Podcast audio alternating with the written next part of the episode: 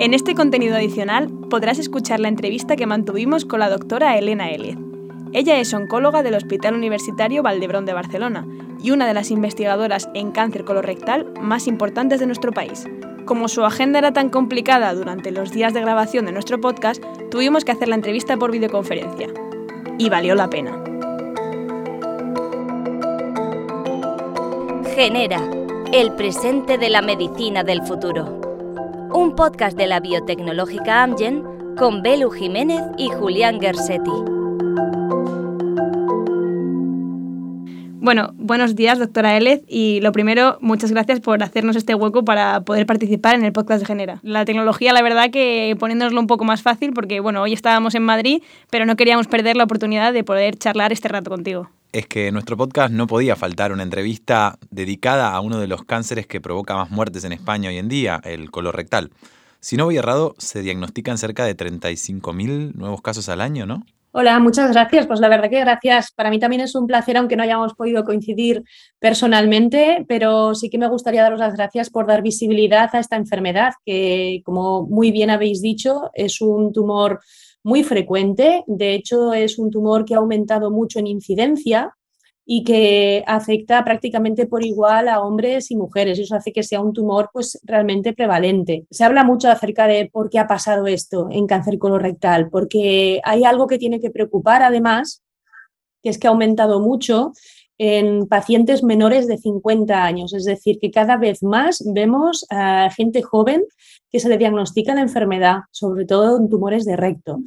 Y de hecho, efectivamente, el cribado, las, las, pruebas que se hacen para detectar precozmente la enfermedad, pues en algunos países como en Estados Unidos, donde el cáncer colorectal en personas jóvenes menores de 50 años ha aumentado drásticamente, pues eh, se ha modificado la edad a partir de la cual se hace el cribado a la población. ¿Y en qué consisten estas pruebas de cribado?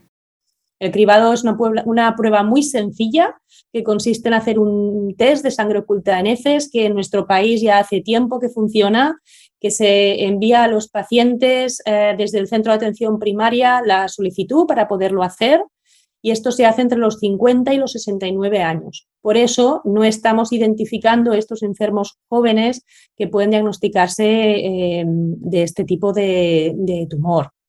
Entonces, Em, hay que decir que la importancia del privado es que podamos encontrar ya no solo el cáncer, sino que podamos encontrar lesiones que son benignas. Cuando digo lesiones me refiero a pólipos, que son como una especie de granitos que crecen hacia adentro del intestino, que cuando crecen un poco más ya cambian el comportamiento, se llaman adenomas, que siguen siendo buenos, pero que con el paso de los años, por eso siempre se ha considerado que el cáncer colorectal es un tumor muy vinculado a la edad, eh, acaban siendo tumores ya malignos y que tienen la capacidad de infiltrar en profundidad la pared del intestino. Por eso es tan importante someterse a los cribados poblacionales, que como digo es una prueba muy sencilla y que animo a todo el mundo que reciba la convocatoria a hacerlo. En realidad, nosotros ya sabemos, y esto ha sido muy importante en cáncer de colon, que cada tumor eh, puede ser distinto en cuanto a unos genes muy característicos que son los que hacen que el tumor pueda aparecer. De hecho, es un evento muy, muy temprano en cáncer de colon, la aparición de estas mutaciones,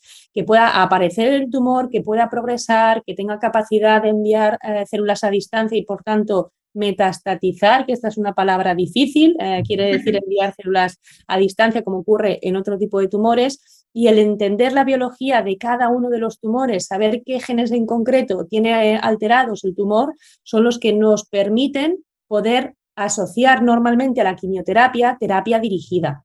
Esto es anticuerpos monoclonales o otro tipo de medicamentos que van a bloquear alteraciones muy concretas eh, del tumor o incluso en algunos casos, aunque es un porcentaje pequeño en cáncer de colon, que solo diferencia de otro tipo de tumores, un 5% de nuestros pacientes pueden responder muy bien a tratamientos con inmunoterapia. Y luego otra cosa es que el tumor tenga alteraciones genéticas, pero no necesariamente quiere decir que sean hereditarias.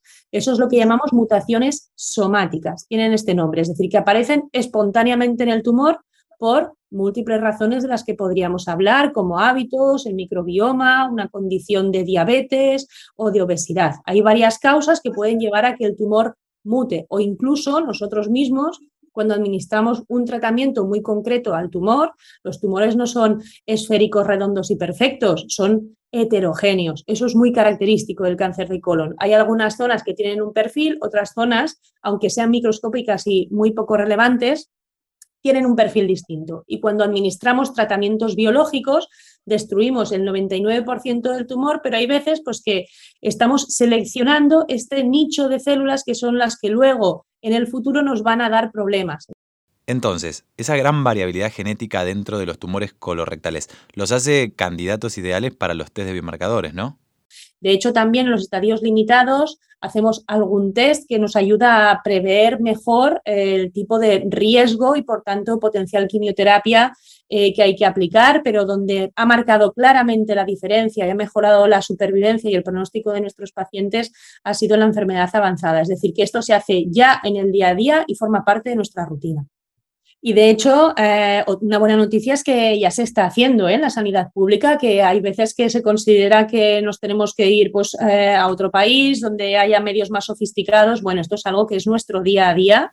Corrígeme si me equivoco, pero además de producirse por estos malos hábitos de vida, también se desencadena alrededor del 10% de los pacientes, creo que es por causa hereditaria, ¿no? ¿La aproximación a estos pacientes es diferente? Bueno, son conceptos algo distintos. Es verdad que esto se lo explicamos muy bien a nuestros pacientes cuando se lo explicamos que, o sea, por un lado está el cáncer colorectal que tiene riesgo hereditario, que suele estar muy vinculado a una alteración que puede tener el tumor, que también tiene un nombre difícil, que se llama inestabilidad de microsatélites o deficiencia en el sistema de reparación del ADN. Por eso, en pacientes que tienen esta alteración tan concreta, la inmunoterapia tiene un particular papel, porque la inmunoterapia, eh, nuestro sistema inmune lo que hace es identificar esas alteraciones como extrañas y, por tanto, si damos fármacos que faciliten que el sistema inmune reconozca el tumor, pues entonces tenemos más eficacia del tratamiento. En muchos casos, eh, estos pacientes que tienen esta alteración tienen un patrón hereditario, como lo habéis explicado, está en torno al 10%, 10-20% de los pacientes, eh, muy asociado a lo que llamamos síndrome de Lynch que se asocia también a la aparición de otro tipo de tumores, como tumores ginecológicos, tumores de páncreas. Y luego otra cosa es que el tumor tenga alteraciones genéticas. A finales de septiembre leímos en la revista Nature uno de los últimos descubrimientos en su equipo, del Instituto de Oncología del Hospital Valdebrón de Barcelona, y se trataba de un acontecimiento histórico ¿no? que puede cambiar la vida de un tipo de pacientes que sufren un tipo de cáncer colorectal, si no entendí mal, muy específico. Sé que es una investigación seguro muy compleja, así que te pediría si nos podés resumir y contarnos con tu potencial divulgador de manera sencilla en qué consiste este trabajo. Claro, hemos estado hablando de la medicina de precisión ¿no? y, que, y que no todos los tumores son iguales. Hay un tipo concreto de cáncer de colon que está en torno al 8-12% de todos los pacientes que se diagnostican con la enfermedad avanzada, que es el cáncer colorectal con una mutación en un gen que se llama BRAF. V600. Este es el nombre que tiene la mutación. Lo más importante, de la característica más relevante de este tipo de tumor es que normalmente son tumores más resistentes al tratamiento y que tienen una capacidad de mayor crecimiento, con mayor rapidez y por tanto pues eh, son normalmente enfermos que tienen peor pronóstico. Por tanto, justo para estos pacientes es para lo que era, para los que es más necesario encontrar tratamientos que sean eficaces. Esto em, supuso un gran cambio cuando se em, publicaron los resultados de un ensayo clínico, un estudio que se llama Beacon, muy famoso, muy conocido, que por primera vez demostró la eficacia de la combinación de dos medicamentos. Uno muy concreto va a bloquear la proteína que codifica este gen, la BRAF V600, y el otro es un anticuerpo que clásicamente habíamos usado en cáncer colorectal y que nos dimos cuenta que era necesario asociarlo a este primer medicamento para que hubiera eficacia. Y eso cambió radicalmente el pronóstico de los pacientes con cáncer colorectal BRAF mutado, puesto que responden muy bien a este tratamiento que no lleva quimioterapia. Y esto es algo muy relevante. Nosotros lo que veíamos, porque tenemos mucha experiencia tratando pacientes con este tipo de tumor en concreto, es que no todos los pacientes respondían de la misma manera, ni, ni, tan rápido, ni de forma tan duradera, ni de forma tan profunda. Y entonces intentamos averiguar por qué ocurría eso. Y lo que vimos es que en aquellos tumores más comunes, los que no tienen inestabilidad de microsatélites, que se suele asociar mucho al cáncer de colon BRAF mutado. Aquellos pacientes que no tenían esa característica, pero sí tienen la mutación en BRAF, una mutación que se llama RNF43, que curiosamente es una mutación muy vinculada a la vía de señalización que genera el cáncer de colon. Entonces, esto es algo eh, muy curioso, porque los pacientes que tienen esta mutación son los que mejor responden a esta terapia dirigida que os he explicado. Y por tanto, el mensaje importante de este artículo que publicamos es que efectivamente existen otros genes o lo que nosotros llamamos biomarcadores que van a tener un impacto en cuanto pueden responder los pacientes al tratamiento y que cuanto antes lo sepamos mejor porque nos puede permitir priorizar estos tratamientos por delante de otros, porque es lo que, a lo que mejor van, van, a responder y lo que puede impactar más en pronóstico. Bueno, la verdad, en primer lugar, felicitarles por esta investigación. También sabemos que una mutación que se descubrió y ayudó mucho a avanzar en el cáncer colorectal fue la del gen Carras. ¿Qué supuso esto para la investigación y para los pacientes? Sí, esto es algo muy importante, porque de hecho cuando os explicaba antes que normalmente el cáncer colorectal se desarrolla por esta secuencia que os he explicado, un pólipo que es benigno pasa a un adenoma y luego a un carcinoma, pues en la mutación de CARRAS, así como la de BRAF, eh, suelen ser eventos muy, muy precoces. Y de hecho hay un artículo muy reciente, aunque ya se había demostrado antes, que ve que hay pólipos incluso que ya tienen la mutación de Carras, porque es lo que nosotros llamamos una mutación fundadora. Entonces, eh, os preguntaréis, pues, ¿por qué no habéis eh, buscado medicamentos que vayan directamente a bloquear esto que es la causa? Bueno, pues porque hasta a día de hoy no existía la manera de diseñar fármacos que tuvieran la capacidad de entrar dentro de la célula y de unirse a la proteína. Entonces, eh, esto es algo que es complejo, que es difícil, y que ha llevado años de investigación el poder encontrar la manera de hacerlo. Y esto ha sido en una mutación de Carras muy, muy concreta, que se llama Carras G12C. Una vez muta el gen, la proteína resultante tiene una forma muy característica, con una especie de bolsillo, que es donde pueden entrar estos inhibidores directos, unirse ahí y evitar que la proteína se active, es decir, se une a la forma inactiva de la proteína y evita que se active. Y así evitamos todo el estímulo y toda la cascada de señalización que pone en marcha la maquinaria de la célula para que se pueda replicar. Entonces, hay ya varios fármacos desarrollándose Curiosamente, igual que os explicaba con los inhibidores de BRAF, también los inhibidores de Carras en cáncer de colon, por contra todos los otros tipos de tumores, necesitan combinarse con medicamentos eh, con anticuerpos que llamamos anti-GCR para que haya eficacia, pero los resultados son francamente buenos. Se presentaron en el Congreso Europeo de este año y están ya diseñándose estudios clínicos para em, investigar su papel en líneas más tempranas de tratamiento y que pueda llegar a ser también una opción en nuestros pacientes.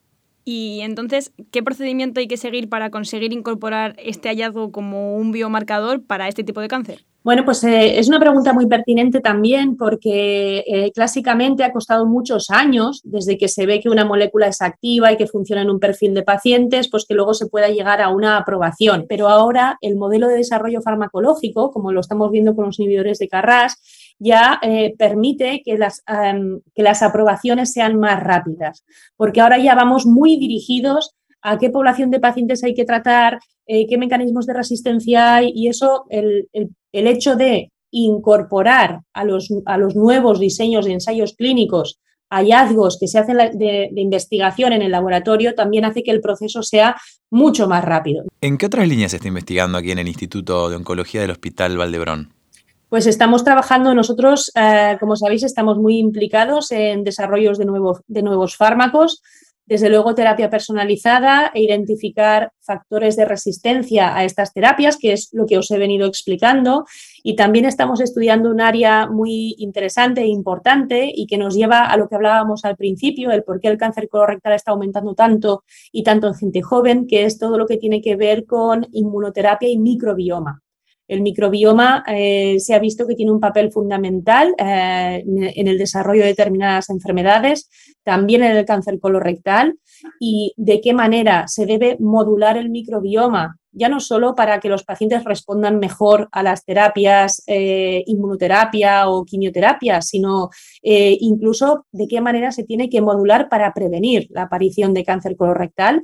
Es algo en lo que estamos eh, trabajando en un proyecto internacional que además tiene un nombre muy bonito, se llama Optimistic, en el que están participando centros de Europa, de Estados Unidos y nosotros de España y que tiene el objetivo de intentar averiguar el valor que tiene el microbioma de cara al riesgo de desarrollar cáncer eh, y de cara a eh, entender de qué manera hay que modularlo, como os decía, para que los pacientes respondan más y mejor a los determinados tipos de tratamiento. Entiendo, como nos contabas al principio, que es un cáncer que está muy vinculado a la edad y por lo tanto asumo que los hábitos de vida también tienen un rol importante, ¿no?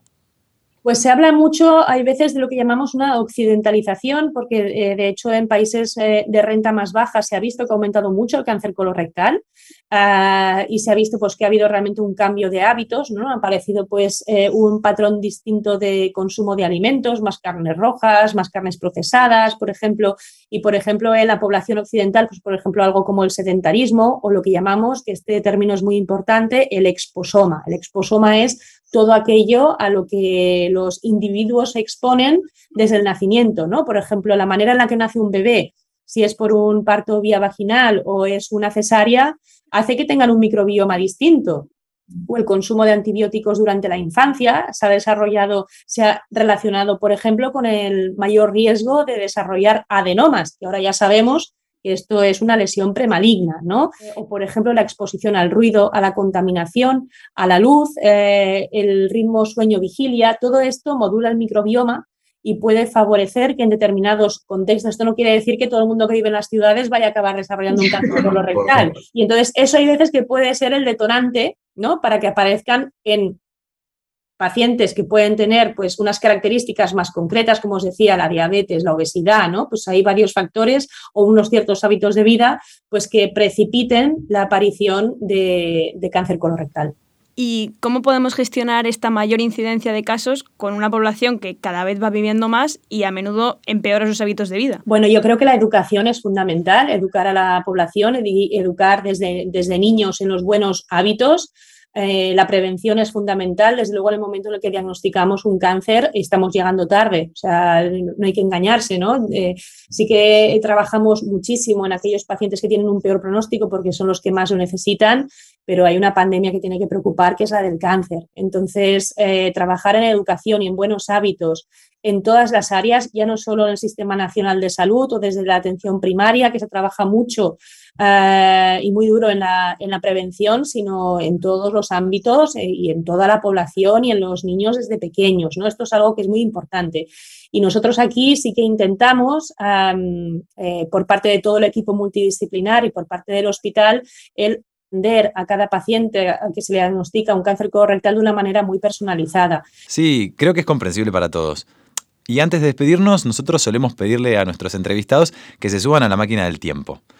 Podemos preguntarte, ¿cuál crees que será la realidad del cáncer colorectal en 2050? Yo creo que la tecnología va a jugar un papel muy importante. hay mucha tecnología que se está diseñando encaminada pues incluso al diagnóstico precoz, como es el caso de la biopsia líquida o es el caso de la predicción del riesgo de recurrencia en cáncer colorectal en tumores muy localizados y también en la monitorización de la respuesta a los tratamientos. Luego yo creo que habrá una irrupción de, nuevas terapias, em, resultado de entender mejor la biología tumoral eh, de cada tipo de cáncer, no solo del cáncer colorectal, sino de todo. Es decir, que si a mí me preguntáis qué espero de aquí a 25 años, yo os diría que ir por delante del cáncer. Pues ojalá que así sea y que podamos ganarle la carrera al cáncer. Muchas gracias, doctora. Muy bien. Sí, muy buenas preguntas, ¿eh? Recuerda que puedes suscribirte a nuestro canal para acceder al resto de episodios y entrevistas completas como la que acabas de escuchar. Genera, el presente de la medicina del futuro. Un podcast de la biotecnológica Amgen.